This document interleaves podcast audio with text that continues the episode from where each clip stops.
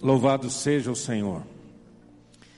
Deus tem feito coisas tão bonitas na nossa vida. E a pergunta que a gente tem que fazer é a seguinte: como é que a gente responde a tanta bondade e misericórdia do Senhor? Como é que a gente vive uma, uma vida cristã saudável? Eu quero nessa noite conversar um pouquinho com você sobre alguns conselhos bem práticos sobre como é que nós cristãos devemos viver uma vida cristã. Em algum momento você vai dizer: Eu já sei disso, já conheço isso há tantos anos, mas eu gostaria que nessa noite você tivesse uma reação diferente e que a sua reação fosse a seguinte: Senhor, ajuda-me a colocar em prática aquilo que eu estou aprendendo em nome de Jesus. Vamos orar? Pai, em nome de Jesus, pedimos a tua misericórdia, a tua direção, pedimos, Pai, que Todos os textos da, da tua palavra que formos ler essa noite, Senhor, sejam tão fortes no nosso coração, Pai, que não importa, Senhor, em que estágio que cada um está da vida cristã, que cada um aqui possa fazer uma autoanálise e pedir misericórdia ao Senhor em nome de Jesus. Fala conosco, Pai, pedimos do Senhor. Submetemos a nossa vida a Ti e resistimos a toda a ação do maligno em nome de Jesus Cristo. Resistimos a todo ataque maligno nas mentes, nos corpos, em nome de Jesus Cristo. E abrimos a nossa boca, Senhor, para dizer que o Senhor é Deus Todo-Poderoso, como cantamos. O Deus Todo-Poderoso em quem nós confiamos e a quem dedicamos a nossa mente, o nosso espírito nessa noite, o nosso corpo, em nome de Jesus. Amém. Amém. Primeira, primeiro conselho que eu creio que é extremamente importante está no livro do profeta Jeremias, capítulo 9, versos 23 e 24. Diz assim a palavra de Deus: Assim diz o Senhor: Não se glorie o sábio na sua sabedoria, nem o forte na sua força, nem o rico nas suas riquezas. Mas o que se gloriar, glorie-se nisso, nisto em me conhecer e saber que eu sou o Senhor e faço misericórdia, juízo e justiça na terra, porque destas coisas me agrado, diz o Senhor.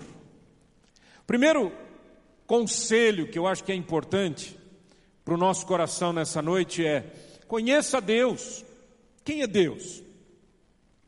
Eu tenho visto nesses anos todos de ministério muita gente que crê no Senhor, que ama Deus de coração, mas que não tem entendimento na palavra de Deus e na vida espiritual a respeito de quem Deus é. E aí vem todo aquele, aquele excesso de, de frase completamente estranha, né? Que a gente ouve muitas vezes. Ah, porque Deus me deu uma dor de cabeça, Deus me deu um problema, obrigado, irmão. Porque Deus me deu isso, porque Deus. Quem é, Deus? Quem é o seu Deus? Para muita gente parece que Deus é o diabo.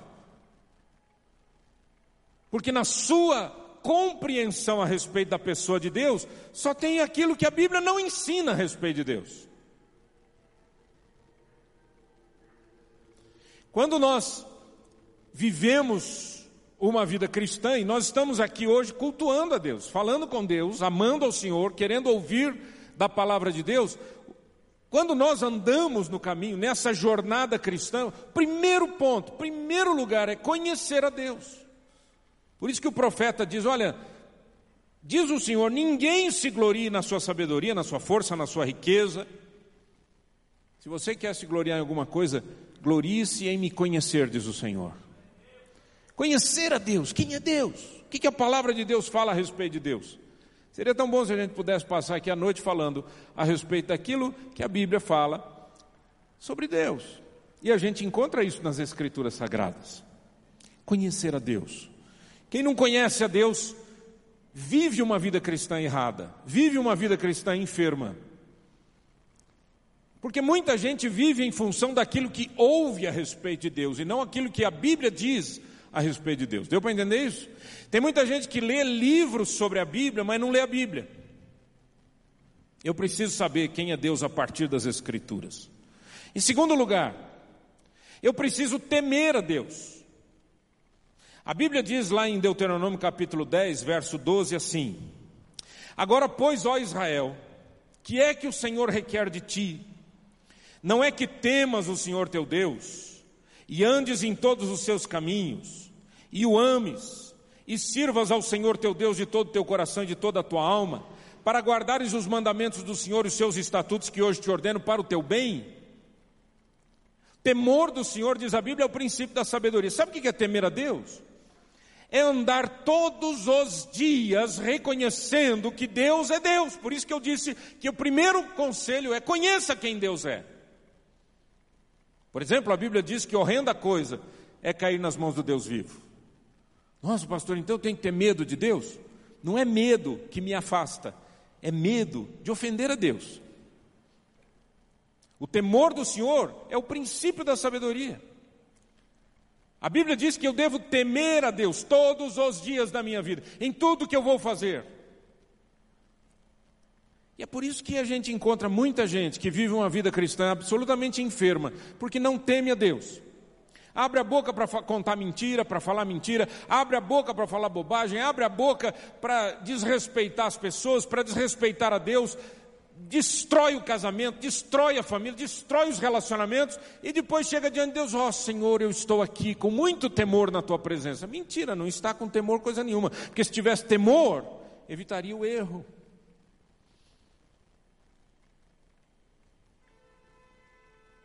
Usa a sua boca para glorificar o nome do Senhor.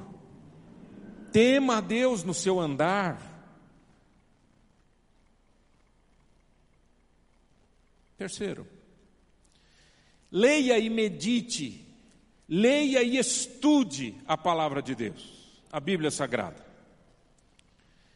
Irmãos, eu tenho, eu, a gente, nós pastores, por força de ministério, muitas vezes a gente aconselha tanta gente, e, e uma das coisas que eu faço, uma das perguntas que eu faço sempre é a seguinte: eu não conheço a pessoa, eu digo, você é de Jesus? Você é cristão? Você ama Deus? Não sou, pastor. E, então, você lembra daquele texto da Bíblia? E aí eu cito um texto, geralmente um texto simples, um texto comum, um texto que todo mundo conhece, daqueles que a gente aprende em escola dominical. Tem gente que não sabe nem o que é escola dominical.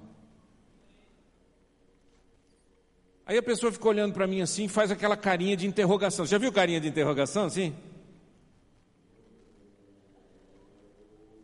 Então, foi quando Moisés fez isso. Você lembra? Fala mais. A pessoa não lê a Bíblia. E não estuda a Bíblia. Tem gente que lê a Bíblia. Tem gente que lê a Bíblia. Lê a Bíblia de qualquer jeito. Começa a abrir assim. Ah, não, não gostei. Hum, deixa eu ver. Ou esse é bom. Esse aqui é bom. Põe até no Facebook. A pessoa fica feliz com aquele versículo, achou? Achou uma pérola. Por que, que não lê as Escrituras e estuda as Escrituras? Eu me lembro quando eu me converti, eu reuni um grupo de jovens, eram meus amigos, éramos adolescentes, jovens, é, né, fim da adolescência, e eu reunia a turma e eu dizia assim: gente, vamos estudar a Bíblia. Vamos, mas o que, que a gente faz? Eu falei, ah, vamos fazer o seguinte, a gente tem que estudar. Então, faz o seguinte, quem tem, quem tem dicionário de português? Ah, eu tenho, então se traz. Quem tem algum dicionário bíblico? Ah, eu tenho um lá que ficou lá não sei, do, meu, do meu pai, então traz. Você tem mais algum texto que fala? Tenho, então traz. A gente sentava, imagina. Se eu falar isso para os jovens hoje, eles vão dizer, mas que chatice. Que coisa mais, né? Jovens se reunir para abrir a Bíblia, um monte de dicionário e comentário. Mas foi isso que me fez quem eu sou hoje. Me fez ser o cristão que eu sou hoje, o pai que eu sou hoje, o marido que eu sou hoje, o cidadão que eu sou hoje. Leia e medite nas Escrituras. Veja o que a Bíblia diz em Neemias capítulo 8, a partir do verso 1. Em chegando o sétimo mês, e estando os filhos de Israel nas suas cidades, todo o povo se ajuntou como um só homem na praça diante da porta das águas, E disseram a Esdras, o escriba, só um minutinho aqui, olha para mim. Vocês sabem quem foi Neemias? Quem sabe? Gente, misericórdia, vocês estão brincando comigo? Quem sabe?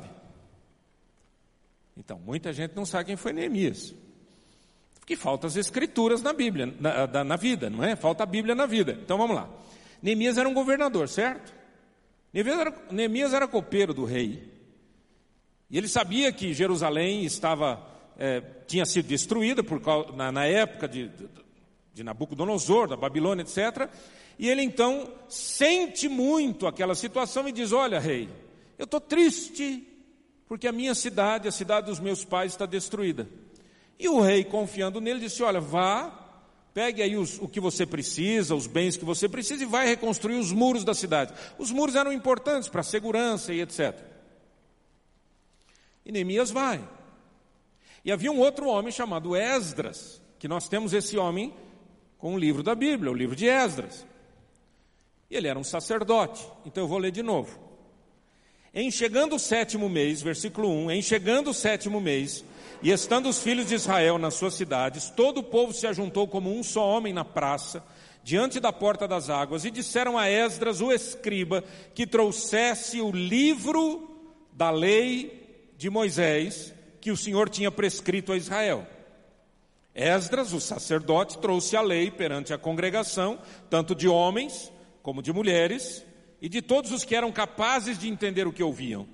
Era o primeiro dia do sétimo mês e leu no livro, diante da praça, que está fronteira à porta das águas, desde a alva até o meio-dia, perante homens e mulheres, e os que podiam entender, e todo o povo tinha os ouvidos atentos ao livro da lei.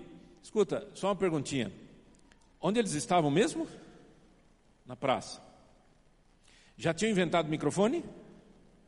Não. Projetor? Não.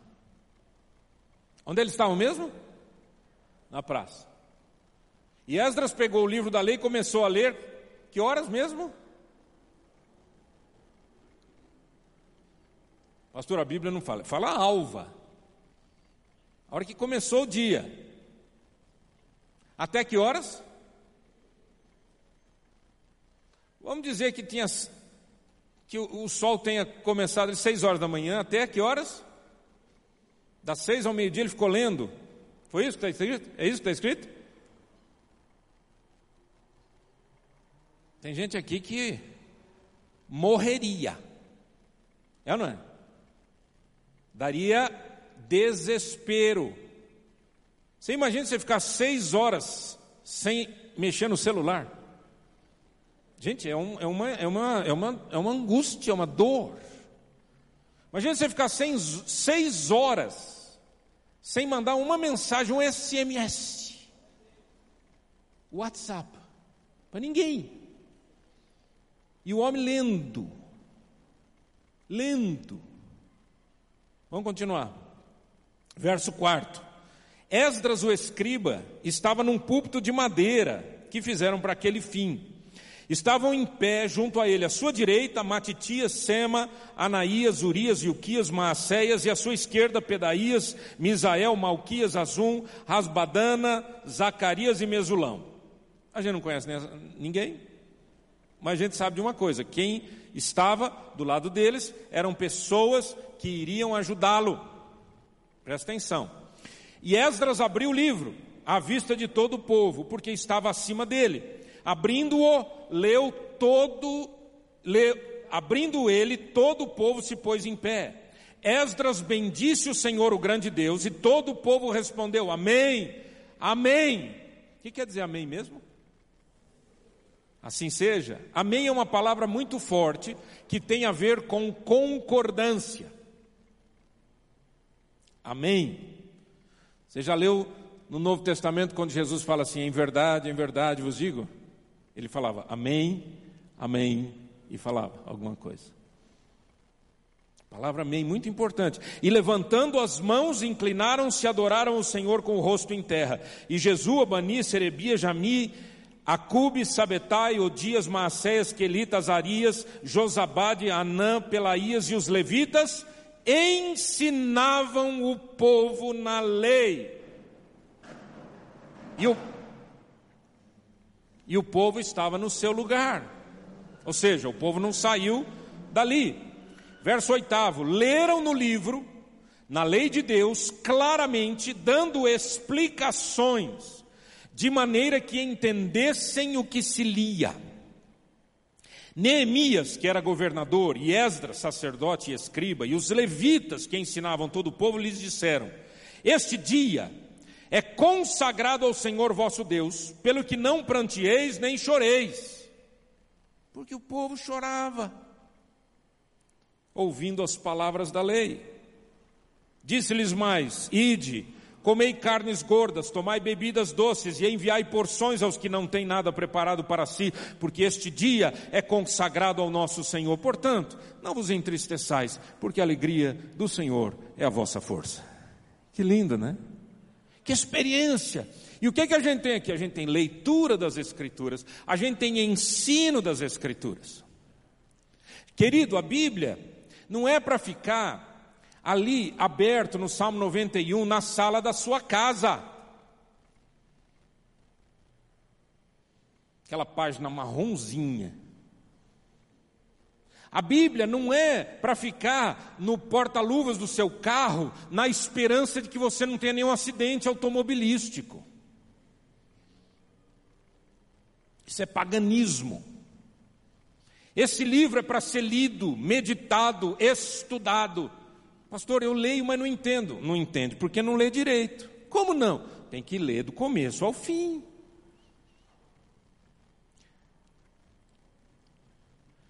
Tem que ler, muitas vezes, com o dicionário na mão. Tem que ler, muitas vezes, com algum outro recurso. Mas hoje nós temos recursos, gente. O que a gente mais tem hoje são ferramentas. Por que é que o povo não lê mais a Bíblia? Não lê mais a Bíblia porque gosta de historinha. Sabe que tipo de livro que vende em livraria evangélica? Livro de testemunho. Que o povo quer ver da desgraça para o louvor, entendeu?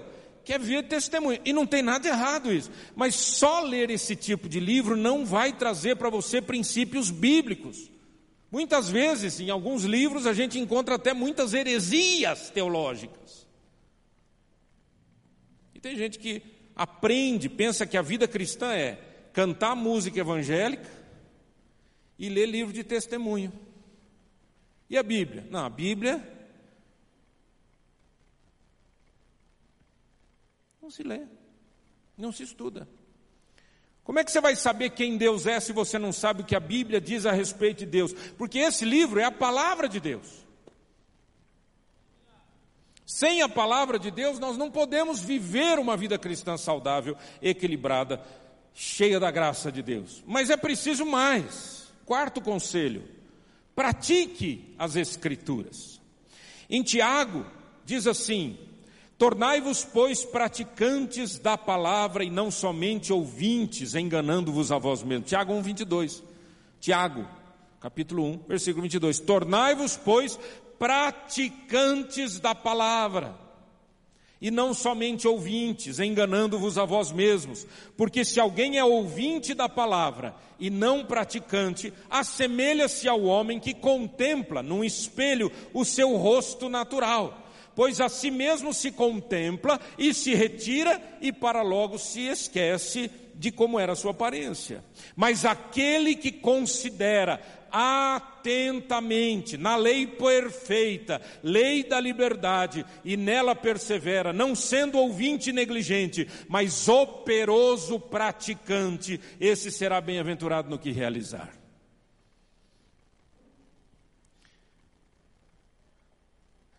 Agora, não dá para praticar a palavra sem conhecer a palavra. Então, uma coisa puxa a outra.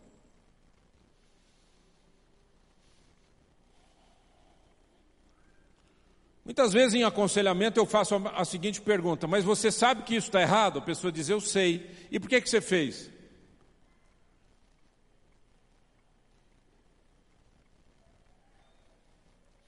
Por que, que tem um monte de gente que se diz cristão, seguidor de Jesus Cristo, e adultera? Trai a esposa ou trai o marido? Por quê? Por que, que tem gente que sabe que o pai da mentira chama-se diabo e mente? Mas sabe que está errado. E por que mente? Porque não pratica as Escrituras.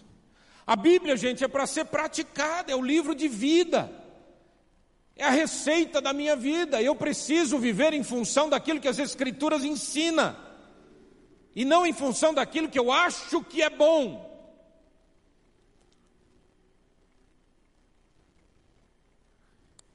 Tem muita gente que vive em função do que o pastor diz, do que o missionário diz, do que o obreiro diz, do que a igreja diz. E não consegue saber se é certo ou errado o que está aprendendo, porque não lê a Bíblia e não pratica as Escrituras. Jesus disse que o homem que ouve, homem ou mulher, que ouvem a palavra de Deus, presta atenção, aquele que ouve e não pratica é semelhante ao homem que constrói sua casa sobre areia. Lembra disso? Mas aquele que ouve e pratica é semelhante ao homem que constrói sua casa sobre a rocha. Então a questão não é ouvir ou não ouvir, a questão é praticar ou não praticar, porque os dois ouvem, mas quem pratica vai ser bem sucedido. Tem gente que diz, ah, eu quero ser bem sucedido em tudo, eu quero um casamento abençoado, eu quero que o meu trabalho vá bem, eu quero que a minha empresa vá bem. Aleluia, então põe em prática a palavra de Deus. Ah, pastor, cheguei à conclusão que não dá. Eu já ouvi isso, quantas vezes eu perdi a conta. Pastor, não dá. Não dá o quê, filho? Não dá para ser honesto nesse país. Gente, eu fico preocupado com esse tipo de frase, que se não dá para ser honesto nesse país,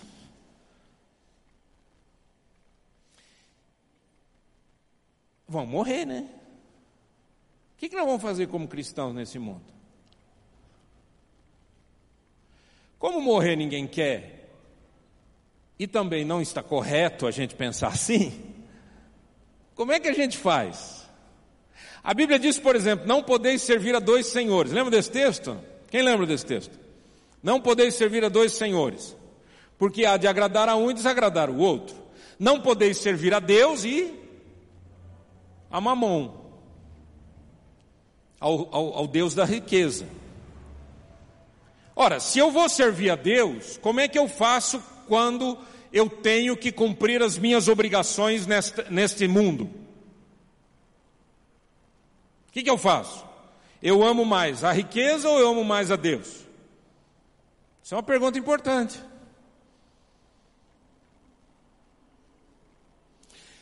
Eu já ouvi gente falar assim, sabe o que é, pastor? É que, é que é, a pessoa assim fica com vergonha de ofender a gente, fala assim, sabe o que é, pastor? É o seguinte, é que, é que o, senhor não, o senhor não milita nessa área. Eu falei, que, que área? ser comerciante, ser industrial, industriário, sei lá o quê.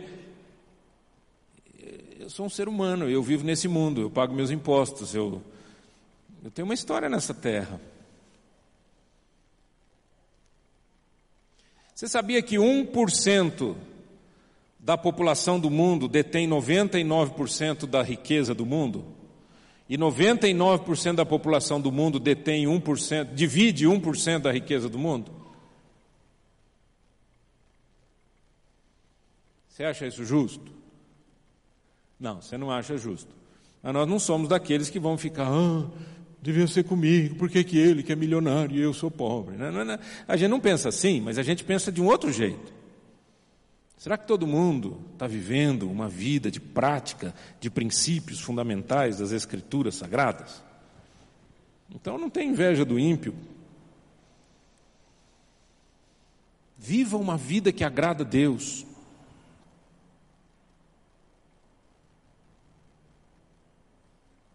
Homem, presta atenção. Ou você é um homem cristão, ou você não é um homem cristão.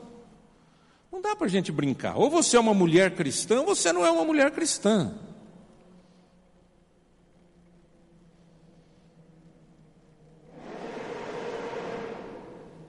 Pense nisso.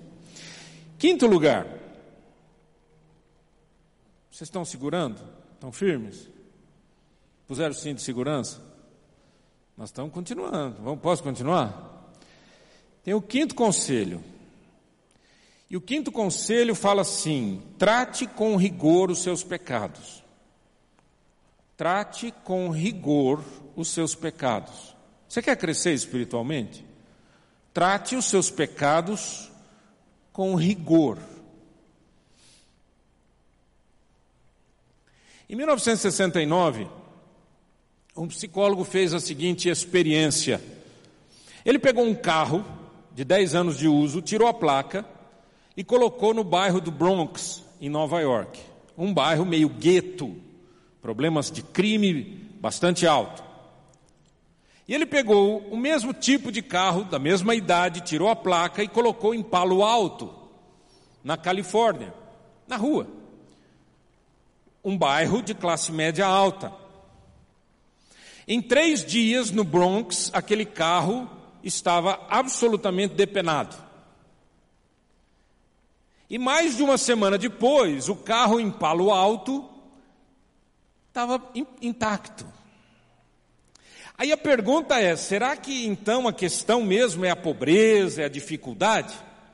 Ele pegou uns alunos e foi até Palo Alto, naquele carro que ainda estava intacto, pegou um martelo e quebrou um vidro.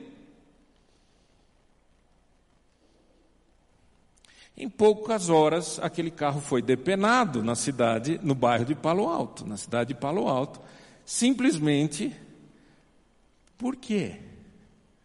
Aquele povo não precisava fazer isso. E por que fez?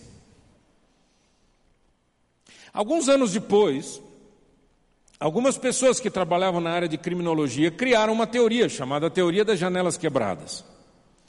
E a, teologia, a teoria da, da janela quebrada diz o seguinte: que se uma que, que, a, que, que a população, o povo, as comunidades, elas leem os sinais de ordem e desordem.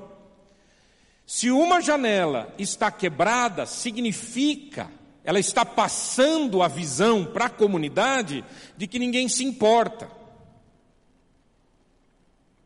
E daí começaram então uma série de, de ações, etc. Deram, umas deram certo, outras não, etc. E acabou sendo usado, inclusive, por, em Nova York. Na época, o prefeito Giuliani usou, chamando de, de, de, de tolerância zero ao crime. Muita coisa deu certo, muita coisa deu errado. O importante é que essa teoria ficou extremamente famosa porque diminuiu a criminalidade, mostrando simplesmente o seguinte: se eu arrumar uma janela que está quebrada, eu estou dizendo para todo mundo: olha, aqui tem dono, tem gente aqui que se preocupa, aqui nós não, aceitamos o crime. Se há uma, uma, uma, uma, parede pichada, vamos lá e limpar imediatamente, não vamos esperar pichar mais para depois tirar, vamos, vamos limpar, porque cada vez que a gente vai fazendo isso, você vai criando uma mentalidade de que alguém se importa. Ok, o que isso tem a ver com nossa, o nosso quinto, o nosso quinto conselho? Trate com rigor os seus pecados. Em Mateus capítulo 18, o Senhor Jesus disse o seguinte, verso 8 e 9: Portanto, se a tua mão ou o teu pé te faz tropeçar, corta-o e lança-o fora de ti. Melhor entrares na vida manco ou aleijado do que tendo duas mãos ou dois pés, seres lançado no fogo eterno. Se um dos teus olhos te faz tropeçar, arranca-o e lança-o fora de ti. Melhor entrares na vida com um só dos teus olhos do que, tendo dois, seres lançado no inferno de fogo. Eu creio que você concorda comigo que o Senhor Jesus não está ensinando para a gente sair cortando mãos e pés e arrancando os olhos. Eu acho que você entendeu a mensagem. A mensagem simplesmente é a seguinte: um erro precisa ser tratado com seriedade, com rigor. E algumas, alguns ensinos ou alguns princípios eu retiro desse texto aqui. Primeiro princípio é que o Senhor Jesus está dizendo para eu e você tratarmos dos nossos pecados e não dos pecados dos outros. Se sua mão está fazendo uma coisa errada, corta a sua mão. Não vai cortar a mão do vizinho porque você, a sua mão, fez uma coisa errada. Mas é isso que a gente faz no fim das contas. A gente erra e critica os outros. Ah, sabe o que é, pastor? É que eu traí porque. Não é assim? Sabe o que é, pastor? Eu roubei porque. Não, não tem um porquê. Você roubou, a sua mão foi, fez uma coisa errada, diz a Bíblia, trate com rigor, mas é o seu erro, não joga a culpa nos outros. Pare de jogar a culpa nos outros. Isso a gente já sabe de Adão e Eva, um jogando a culpa no outro, mas sobrou para todo mundo, não foi? Segundo, que há um julgamento que vai definir entre a vida e o inferno. Quer dizer, é melhor ser maneta do que entrar com duas mãos na vida. Oh, perdão, perdão. É melhor ser maneta e entrar na vida com, a, com uma mão só do que chegar no inferno com duas mãos. Ou ter duas mãos e ir para o inferno. O que o Senhor Jesus está tratando é de quão sério eu tenho que tratar a questão dos meus erros, os meus erros morais. A gente só cresce quando a gente trata com rigor os nossos próprios erros. Eu menti, eu menti. Não é assim. Eu contei uma historinha interessante. Eu menti. Eu fui injusto.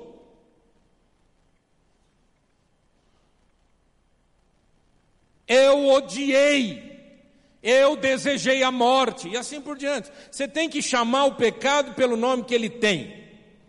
Trate com rigor os seus pecados. Em outras palavras, por que, que eu contei a história da janela quebrada? Se meu amigo, minha amiga, uma janelinha da sua vida está quebrada, conserte imediatamente. Imediatamente, acerte agora, acerte hoje. Eu já vi gente que em dia de ceia, a gente vai oferecer a ceia, a pessoa diz, não, muito obrigado. Aí alguém faz a pergunta, mas você não é cristão? Sou. Você não ama Jesus? Amo. Você não é batizado? Sou. E você não vai tomar ceia? Aí que eu estou com uma situação ainda não resolvida.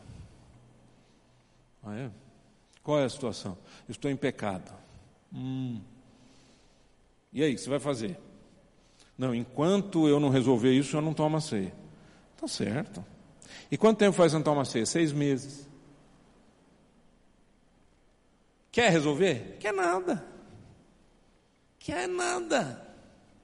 A Bíblia diz: examine-se, pois, o homem a si mesmo, e então tome do pão, como o pão e beba o cálice. Tem que ser imediato. Eu peço perdão a Deus e mudo de vida. Eu arranco esse pecado da minha vida. É isso que Jesus está dizendo.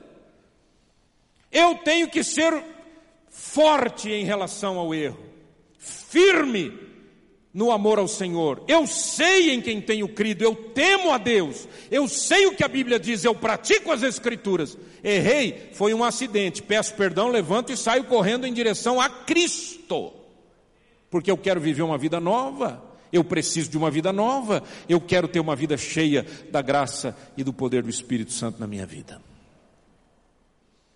Amém, querido? Ah, eu estou numa situação difícil. Qual que é o seu? Ah, eu estou com um pecado faz tempo. Deixa eu te falar uma coisa. Não chame pecado de problema. Ai, pastor, eu estou com um problema. O que, que é? Estou traindo a minha esposa. Não, você não está com problema, você está com pecado. Pastor, estou com um problema, não pago dívida. Você não está com.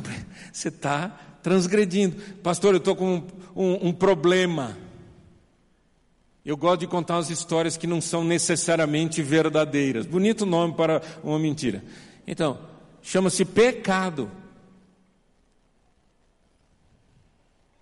Trate com rigor, conserte as janelas da sua vida imediatamente. O que, que precisa consertar hoje? Conserte hoje.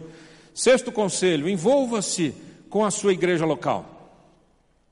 Seja essa ou a outra igreja onde você vai, mas em nome de Jesus, seja um bom mordomo. 1 Coríntios capítulo 4 diz assim: Assim, pois, importa que os homens nos considerem como ministros de Cristo e dispenseiros dos mistérios de Deus. Ora, além disso, o que se requer dos dispenseiros é que cada um deles seja encontrado fiel. Despenseiro tem que ser fiel, isso é mordomia. Fiel em quê? Fiel nos talentos que Deus te deu. Fiel nos relacionamentos que você tem. Fiel nas finanças. Fiel na, na sua palavra. Fiel no seu coração. Mordomo precisa ser fiel. Na verdade, nada é nosso, tudo pertence ao Senhor. Sim ou não? A meia dúzia concorda comigo, já dou graças a Deus. Ou mais? Você concorda que nada é seu? Diga comigo, nada é meu. Diga, o sapato que eu estou usando, se for chinelo, traduz. O, o sapato que eu estou usando não é meu. Fala assim. Parece brincadeira de criança, mas não é. A roupa que eu estou usando não é minha. Fala aí. A casa que eu moro não é minha. É, eu pago aluguel. Não é minha mesmo, mas não é nem do dono dela. Pertence a Deus. A rua que eu ando não é, não é, não é da cidade, é de Deus. Essa cidade não pertence ao povo, pertence a Deus. Esse país pertence a Deus. A pergunta é: o que é que eu e você vamos fazer como bons dispenseiros da graça de Deus, da vontade de Deus, dos princípios de Deus? Seja proativo nesse envolvimento com a igreja local. Utilize o que Deus tem dado para você no exercício dos ministérios, no exercício das celebrações, no exercício das células. Seja proativo. A Bíblia diz em Hebreus capítulo 10 o seguinte, verso 25: não abandonemos, como alguns estão fazendo, o costume de assistir às nossas reuniões. Pelo contrário, animemos uns aos outros e ainda mais agora que vocês veem que o dia está chegando. Pois, se continuarmos a pecar de propósito, depois de conhecer a verdade, já não há mais sacrifício que possa tirar os nossos pecados. Pelo contrário, resta apenas o medo de que do que acontecerá, medo do julgamento e do fogo violento que destruirá os que são contra Deus. Está na Bíblia isso. Não abandona a sua igreja, não abandona a congregação, não abandone os cultos. Não, eu venho aos cultos, pastor. Quando? Uma vez? Por semana? Uma vez por mês? Participe. Eu me lembro uma vez uma senhora disse: Ai, pastor, o senhor não podia dar um conselho para minha filha? Eu falei: que, Qual a questão? Eu queria tanto que ela frequentasse a igreja, ela não frequenta. Eu falei: A senhora frequenta? Não.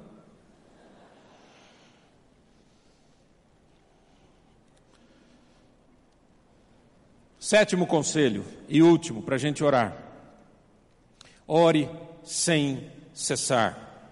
Ore sem cessar. 1 Timóteo 2, a partir do verso 1 diz assim: Antes de tudo, pois, exorto que se use a prática de súplicas, orações, intercessões, ações de graças, em favor de todos os homens em favor dos reis e de todos os que se acham investidos de autoridade, para que vivamos vida tranquila e mansa, com toda piedade e respeito. Isto é bom e aceitável diante de Deus nosso Salvador, o qual deseja que todos os homens sejam salvos e cheguem ao pleno conhecimento da verdade. 1 Tessalonicenses 5, verso 17 e 18 diz assim: Orai sem cessar. Em tudo dai graças, porque esta é a vontade de Deus em Cristo Jesus para convosco. Olha aqui para mim um minutinho. Quando a Bíblia diz orar sem cessar, a Bíblia está ensinando para a gente uma prática, um exercício. Orar sem cessar não é sair ajoelhando aqui, levantando, ajoelhando, levantando, ajoelhando, levantando. Ah, eu não posso orar agora, eu tenho que sair correndo, tenho que ir no banheiro fazer oração. Às vezes você precisa ir a algum lugar, ficar quietinho, ajoelhar e buscar Deus. Mas a Bíblia diz que orar sem cessar. A Bíblia diz para a gente orar sem cessar. Como é que eu oro sem cessar? Eu quero te dar um conselho, além desse que eu já estou dando. Aprenda a dar graças a Deus em todo o tempo. A Bíblia diz que esta é a vontade de Deus em Cristo Jesus para conosco. Em tudo dar graças. 1 Tessalonicenses 5,18. Você já deu graças hoje? Ai, pastor, eu tenho dado tanto graças a Deus. Pelo quê? Ah, eu tenho dado graças a Deus pela minha casa, pelo meu carro, pelos meus filhos, pela minha roupa, pelo meu isso, pelo meu aquilo, pelo meu aquilo. Você já deu graças a Deus pelos problemas, pelas enfermidades, pelas lutas? Nunca. Então você não está dando graças. Porque a Bíblia diz: em tudo dai graças. Em todo tempo, em todo momento. Pastor, mas aí não é uma coisa estranha? Senhor, muito obrigado por esse acidente agora que bater no meu carro. Que alegria. Feliz, feliz, feliz, alegria. É claro que não é isso. Mas eu vou dar graças a Deus, porque mesmo o carro tendo levado uma chapuletada, Senhor, bendito é o teu nome, porque em nome de Jesus o Senhor me fez um servo teu. E eu não vou brigar, não vou arrebentar, não vou sair arrebentando ninguém. Essa semana eu estava aqui no estacionamento da igreja, parei atrás de, um, de, um, de uma caminhonetinha e fiquei esperando. Aproveitei que eu estava esperando, o cara não saía, eu falei, bom, ele deve vai descarregar alguma coisa. Eu peguei o telefone e estava falando com a minha esposa. Estou ali conversando, daqui a pouco ele deu ré. A luzinha uh, acendeu. Eu olhei a luzinha e falei, bom, mas ele vai ver que eu estou aqui, estou aqui então, bem. É, sei. Sei, aham. Meti a mão na buzina. Esses carros japoneses, não sei porque tem uma buzina tão fina, tão, tão aguda. Negócio assim. Ela ficou até rouca. Verdade. Começou a falhar. E o cara não parava. E tum, chapuletou meu carro aqui, ó. Oh, eu tinha duas alternativas, duas, duas, duas atitudes para responder naquele momento.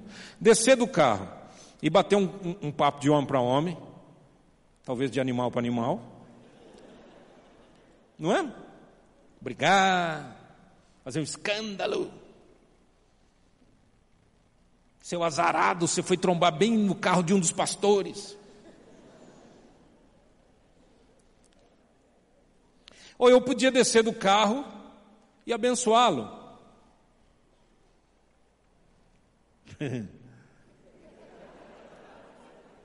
ah, eu escolhi a segunda alternativa, era muito melhor. Escolhi. Claro que não. Não é mole, não é fácil, mas é uma atitude. Meu filho, preste mais atenção no que você está fazendo, você pode ter um acidente mais sério. Olha, o senhor pode ver que não fez nada. Eu peguei, tirei a tinta assim. Falei, é. Vai embora, filho, Deus te abençoe. É fácil. Mas se eu orar sem cessar, vai ser mais fácil. Você já percebeu que uma briga, quando ela está no auge, se você for bem honesto com você mesmo e falar assim, por que é que eu estou brigando, você não lembra por que começou? Você já percebeu isso? Ou, marido e mulher, quantos maridos e esposas nós temos aqui? Pode levantar a mão, eu vou pegar no pé de vocês. Isso, alegria.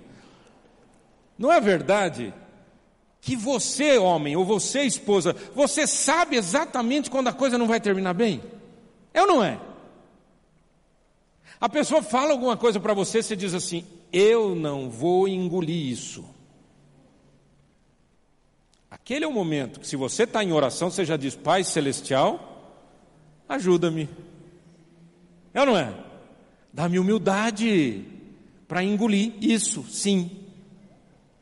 Deixa eu dizer uma coisa para você, com todo respeito, é, é, e usando aqui um pouquinho de gíria, mas a gente, nós cristãos, somos engolidores de sapo.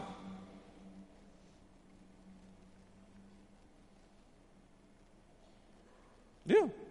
Você engolir sapo, sapo cozido, sapo cru, sapo grande, sapo pequeno. Não dê aquele próximo passo. Você sabe o que é isso? O que, que a Bíblia diz? Irai-vos e não? Por que, que a Bíblia diz irai-vos e não pequeis? Não era melhor falar não irai-vos? Porque a ira muitas vezes é uma reação apenas biológica. Eu estava saindo do supermercado com a minha esposa, a pé, cruzando a rua para chegar no meu carro.